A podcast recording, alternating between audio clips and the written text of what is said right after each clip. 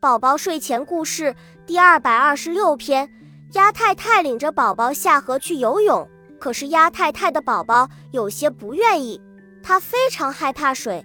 鸭太太差点忘记了，他的宝宝是一只小鸡。没错，真的是一只小鸡。鸭太太的鸭宝宝被黄鼠狼吃掉了。这只鸡宝宝是鸭太太从可恶的黄鼠狼手里夺过来的。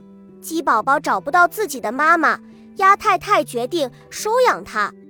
鸡宝宝一天天长大，跟着鸭妈妈学到了很多的本领，可就是学不会游泳的本领。